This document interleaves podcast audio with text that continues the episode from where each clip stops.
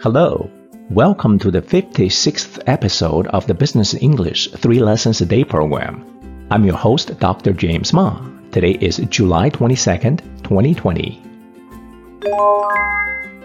Lesson 1 Claim 应享受的权利 when a person or an organization has a right to something, we say the person or the organization has a claim to that thing. The difference between a claim and a right is that a claim has yet to gain legal support in the court, but the right, on the other hand, usually has already been clearly established by law. Here's an example. A share of a stock gives the shareholder proportional claim to ownership and residual cash flows. A share of a stock gives the shareholder proportional claim to ownership and residual cash flows. 每一股股票都授予持有者成比例的所有权和享有剩余现金流的权利。Lesson Two: Ownership 所有权。Ownership represents a person or an organization's claim of legally owning something.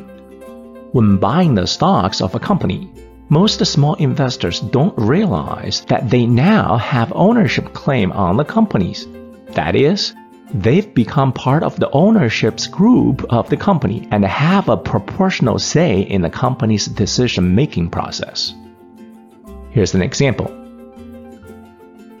By the time Aubrey McClendon was ousted by Carl Icahn from Chesapeake's CEO position, his ownership had already dwindled to a mere 1.3%.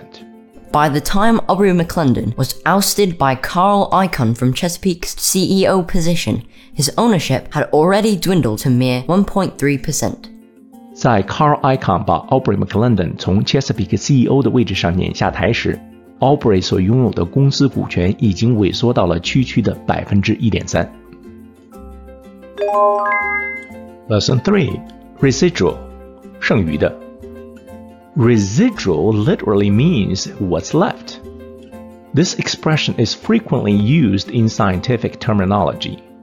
In finance, you will often hear people say such things as residual cash flows, residual income, residual profit, etc. There's a closely related word we use frequently in our daily lives.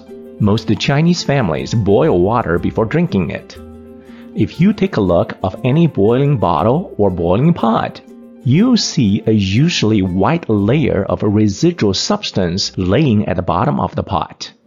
That residual substance is called residue.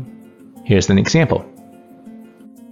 In practice, companies often use the so-called residual cash flow model to determine the amount of dividend to be paid. In practice, companies often use the so-called residual cash flow model to determine the amount of dividend to be paid.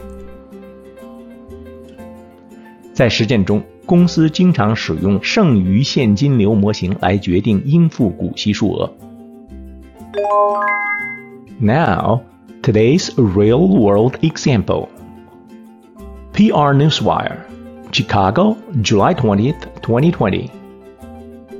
The company views segment income as the principal measure of the performance of its operations and adjusted free cash flow, and use net leverage ratio as the principal measure of its liquidity.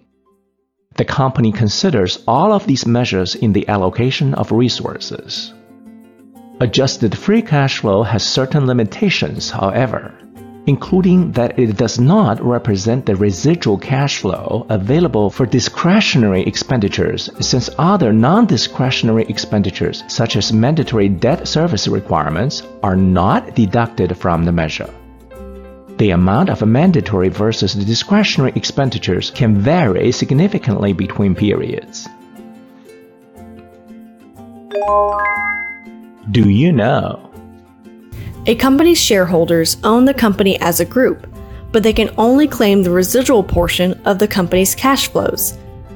Residual cash flows may not sound like much, but a successful company, such as Apple, may only need 5% of their generated cash flows to pay everybody else, and the rest will fall into the category of residual cash flows and become the property of the shareholders.